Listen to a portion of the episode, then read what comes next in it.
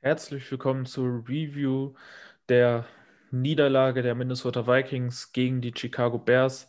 27 zu 33. Ähm, ja, mein Name ist Jonas Stärk, an meiner Seite äh, Stefan Stark und Jan Abele. Wollen wir doch mal reingehen? Woran hat es gelegen?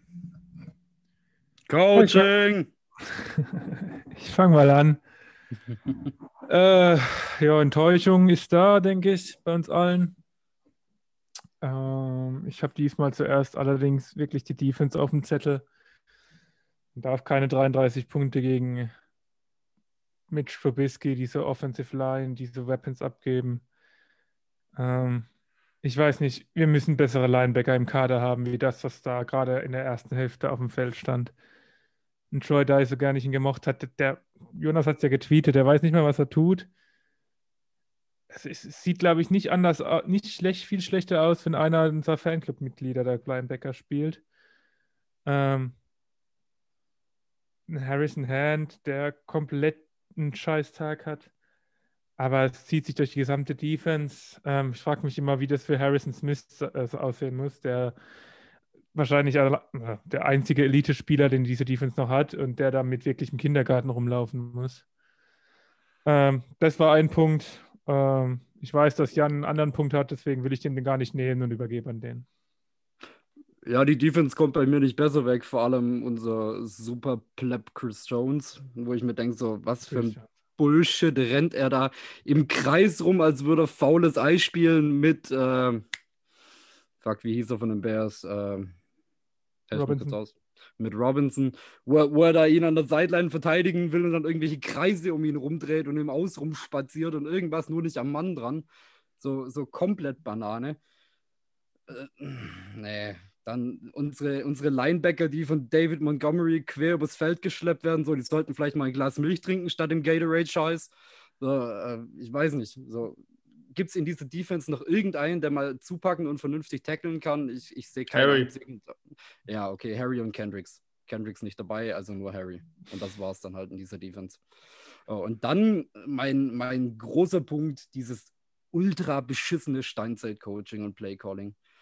Äh, wir hatten es in Week 10 mit den Bears. Solange Akeem Hicks auf dem Feld steht, brauche ich nicht probieren, durch diese Mitte zu laufen. Es funktioniert nicht. Punkt. Null. Und wie viele Drives haben wir uns selber sabotiert mit diesen bescheuerten Inside Runs, mit dann Fourth and One, Fourth and Two irgendwie dumm durch die Mitte laufen zu wollen und dann Drives in so dermaßen bescheuerten Positionen abzugeben. Äh, keine Ahnung, was dieser Mumpitz überhaupt noch soll. Also ich bin für meinen Teil echt durch mit diesem Offense Play Calling. Egal wer da. Und ich glaube auch nicht mal mehr, dass es am Offensive Coordinator liegt, weil dieses konservative Müllding, zieht sich jetzt schon mit dem dritten oder vierten OC durch. Äh, da, da steckt eine höhere Stelle dahinter, Stichwort Mike Zimmer. Ja, um da auch mal wieder erstmal zur Defense zu kommen. Also Chris Jones, hast du schon gesagt, hat einen absolut gebrauchten Tag gehabt. Die Linebacker, äh, Todd Davis hat hier und da mal ein, zwei Plays gemacht, aber ansonsten war das Kraut und Rüben. Auch Eric Wilson ist seit Wochen, also es ist genau das, was wir über ihn gesagt haben. Sobald die Big Plays wegbleiben, ist Eric Wilson ein unterdurchschnittlicher Linebacker und das, hat, das siehst du halt mittlerweile.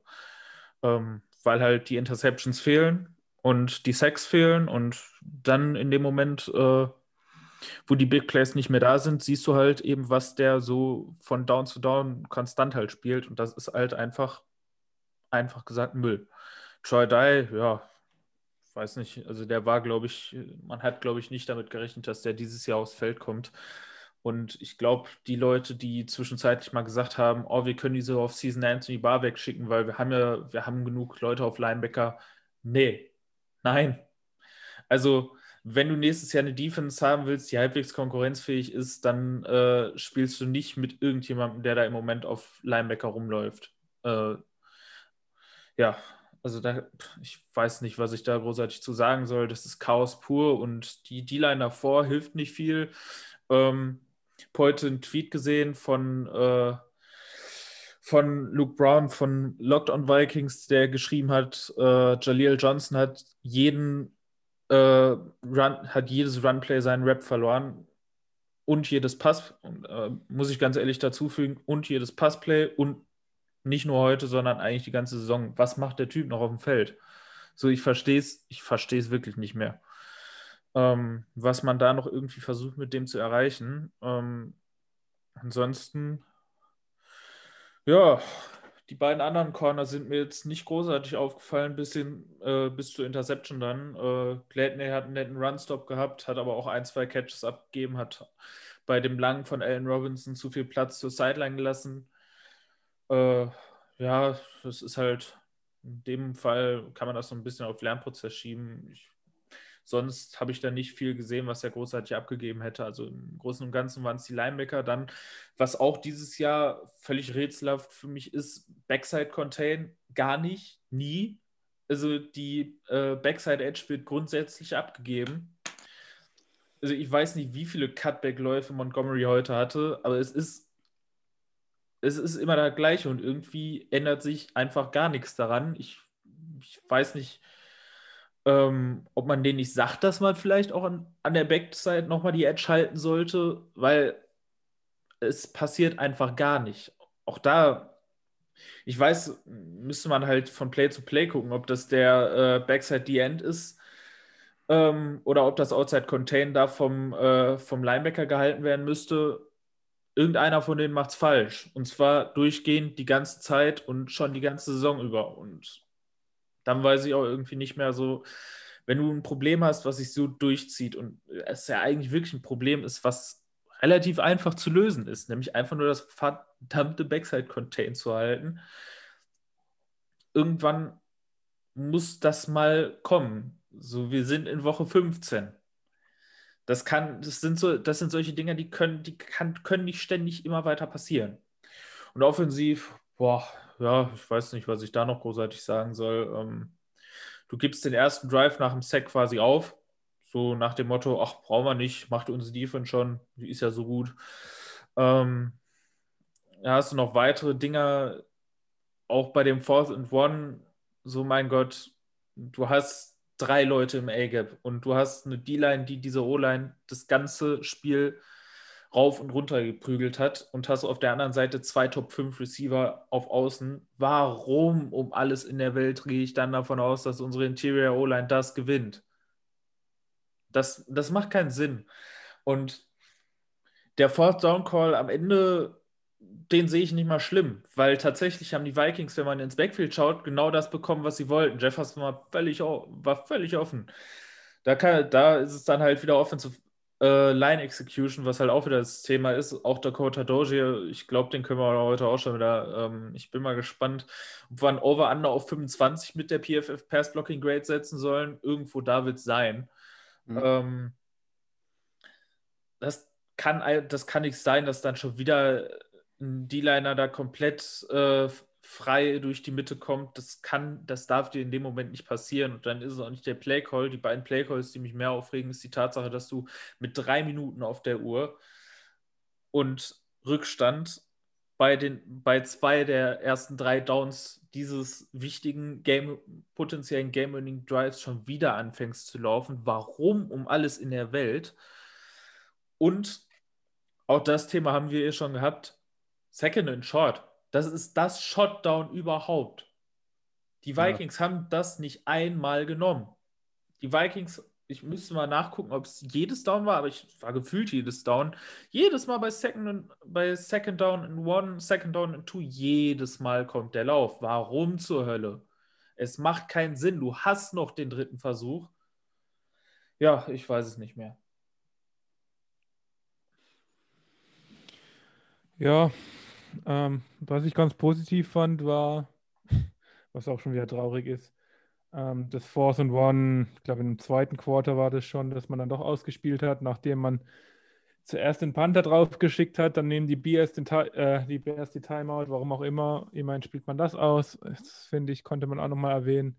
Hat nicht geklappt. Ähm, sag mal so, wenn du Force and One spielst, dann kann ich auch einen Inside Run verstehen. Okay, das, das ist einfach äh, ein Play, das dir relativ sicher ein, zwei Yards gibt.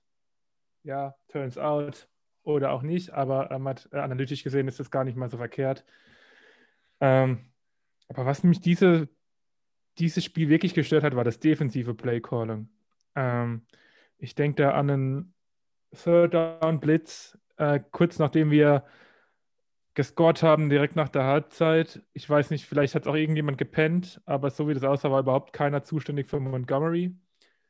Ähm, ich denke da an mehrere Male, wo Chris Jones alleine gegen, gegen Robinson spielt im One-on-One. -on -One. Ich meine, ja, klar, spielt er scheiße, klar sieht das ganz dumm aus, aber ist halt auch Chris Jones, also.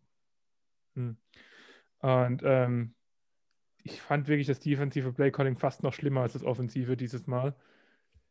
Und ähm, klar, man kann den, den, da durchaus auch den Playcaller ins Schutz nehmen, weil er einfach niemanden hat defensiv. Aber mein Gott, er ist halt auch ein defensiv orientierter Coach und hat, wie Jonas sagt, jetzt 15 Wochen Zeit gehabt und solche Absprachen gehen am Ende auch auf den Coach zurück, meiner Meinung nach.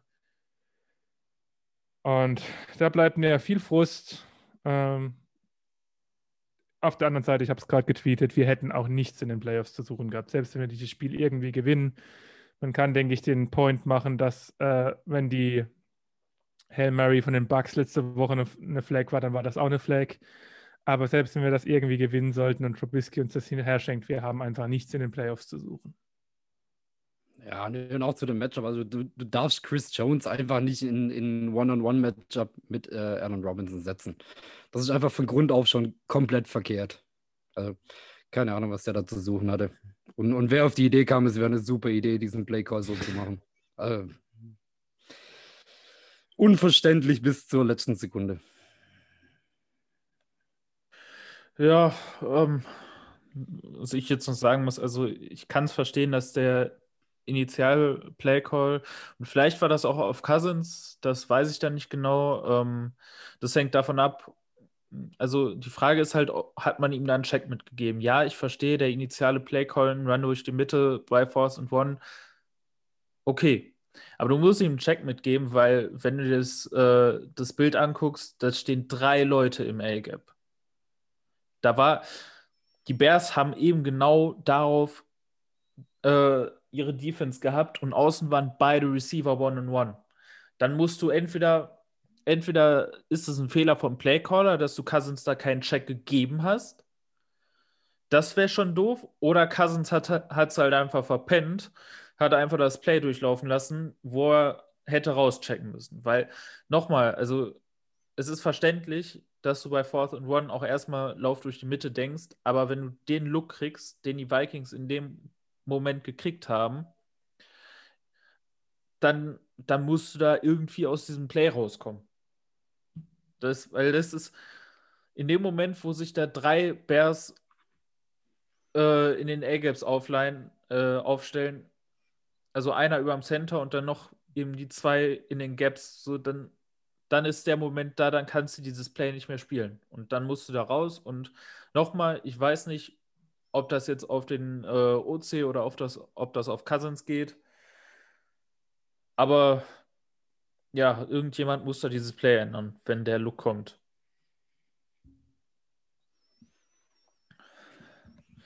So, ich würde sagen, ich glaube, es könnte, ich bin mir nicht sicher, ob es sogar rechnerisch offiziell werden könnte, wenn die Cardinals heute gewinnen. Ähm, aber Fakt ist,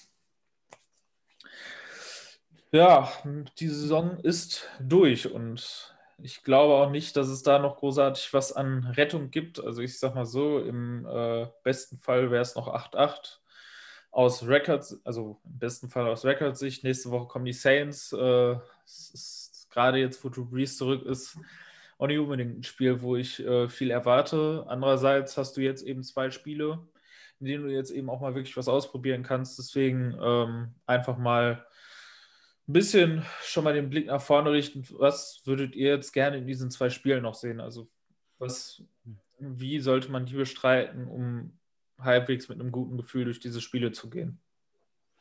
Also rein rechnerisch gibt es tatsächlich noch die Möglichkeit, wenn die Cardinals zwei droppen und wir die zwei gewinnen, dann wäre theoretisch mit Tiebreakern und so weiter noch was möglich. Bleiben realistisch, die Cardinals droppen keine zwei Games. Der einzige Gegner, der denen noch gefährlich wird, diese, äh, dieses Season werden die Rams in der letzten Woche sein. Ähm, ja. Von dem her, Playoffs kann man abhaken. Deshalb sage ich jetzt einmal schmeißt die ganzen Jungen rein. Alle, die jetzt bisher noch keinen Shot hatten, probier die O-Line umzubauen, probier in der D-Line die Leute aus, die du im Kader hast. Gib denen allen Shots, lass sie doch mal ein bisschen zeigen, was sie können. Einfach mal ausdünnen, schauen, was man für nächstes Jahr brauchen kann und den Rest aussortieren. Ja, ich meine, wenn man den Kader so ansieht, machen wir das ganze Jahr nichts anderes, besonders defensiv. Ähm, dass sie spielen, ja, mein, die, die Enttäuschung ist jetzt riesig, aber wenn man sich den Umbruch anguckt, dann war jetzt auch mit Playoffs nicht unbedingt zu rechnen. Und auf der anderen Seite, wenn Justin Jefferson wieder so einschlägt, dann wären die schon mehr als drin gewesen, wenn man sich so manche Spiele anguckt, die man so mal wieder dumm verliert, indem man sich selber ins Bein schießt. Aber Gott, so ist es halt. Ähm, wie gesagt, ich, wir hätten auch in den Playoffs nichts gerissen. Äh, von daher können wir jetzt noch zweimal entspannt Football gucken und ähm, dann geht es in die Offseason. Ähm, dann geht der Spaß wieder von vorne los. Ja, ähm, ich glaube auch. Also ich würde in der Offense Line gerne mal ein, zwei neue Leute sehen. Einfach gerade jetzt, wo du zwei potenzielle Spiele noch hast und zumindest auch gegen einen Gegner, der einen guten Pass Rush hat, für den es noch um was geht. Ähm, da würde ich einfach gerne ein paar Leute ausprobieren, um zu gucken, ob du diesen Leuten in auch gegen gute Leute irgendwie trauen kannst. Da würde ich einen Udo gerne auf dem Feld sehen, da würde ich vielleicht O'Neill mal gerne auf Left Tackle sehen, gerade mit dem, was wir ja auf äh, was wir ja in der äh, im Purple People Talk schon angesprochen haben, dass Reef halt einfach eine wichtige Offseason-Entscheidung sein wird. Dass du jetzt halt mal gucken kannst, eventuell mal Cleveland auf Left Tackle, ähm, alles mal ausprobieren, mh, mm, um halt eben zu gucken, bei wem, also welches teure Gehalt können wir halt auch theoretisch loswerden mit, mit potenziell äh, ordentlichem Ersatz. Und das muss man halt schon sagen. Also auch die kommende Offseason wird weiter eine Retool-Offseason, würde ich mal sagen. Also es ist kein Full-on-Rebuild, aber es ist halt schon ja so eine Art Soft-Rebuild und das wird auch in der nächsten Offseason weitergehen. Das, äh, man darf jetzt nicht davon ausgehen, wenn jetzt Hunter zurückkommt, dass die Vikings dann, also wenn Hunter und Pierce zurückkommen, dass die Vikings dann wieder Instant, äh, Instant Contender sind und plötzlich wie aus Geisterhand wieder eine gute Defense haben. Also das, äh, das wird so nicht passieren. Und da sollte man sich auch nicht von den Spielen nach der Bye Week äh, blenden lassen. Also gerade auch, ich meine, mit den äh, sieben Spielen nach der Bye Week, wo man 5-2 war, hatte man äh, ein Point Differential von plus 2. Also auch das ist ein Indikator, der eben eher dafür spricht, dass dieses 5-2 doch etwas overperformed war. Ähm, also auch da sollte man jetzt eben nicht den Fehler begehen, den beispielsweise die Falcons letzte Offseason begangen haben äh, und durch eine gute zweite Saisonhälfte denken, man könnte jetzt mit ein paar Moves wieder Contender werden. Das haben die Falcons letztes Jahr gemacht. Die Falcons zahlen im Moment sehr teuer für, ähm, dass man das gemacht hat. Äh, ich glaube, wer da mal ein paar Blicke hinwirft, der sieht, was das angerichtet hat. Und da hoffe ich, dass die Vikings diese Fehleinschätzung nicht begehen, sondern dass man kontinuierlich den Weg personell fortsetzt, ähm, den man jetzt in dieser Offseason gegangen ist, dass man wieder viele Draftpicks nimmt, ähm, dass man nicht anfängt, da irgendwie hoch zu traden für, für irgendeinen Spieler, den man dann irgendwie für das Missing Piece hält, weil in diesem Kader gibt es nicht das eine Missing Piece. Dieser Kader ist nicht so komplett, dieser Kader ist nicht so gut dass du darauf jetzt wieder gehen kannst. Ähm, und das auch eben wieder der Punkt, ähm, bitte, bitte, bitte kein First Round Guard. Ähm, um alles in der Welt bitte nicht, weil damit, das ist ein kurz, das, also mal abgesehen davon, dass es generell, dass man das generell nicht machen sollte, aber wenn, dann solltest du das also maximal daran denken, wenn du eben in so einem Short-Term-Ding bist und Guard das einzige Problem ist, was du im Kader hast. Und davon sind die Vikings meilenweit entfernt.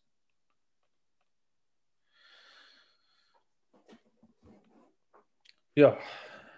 Ansonsten. Ich denke, das war's. Ja. Machen wir Schicht.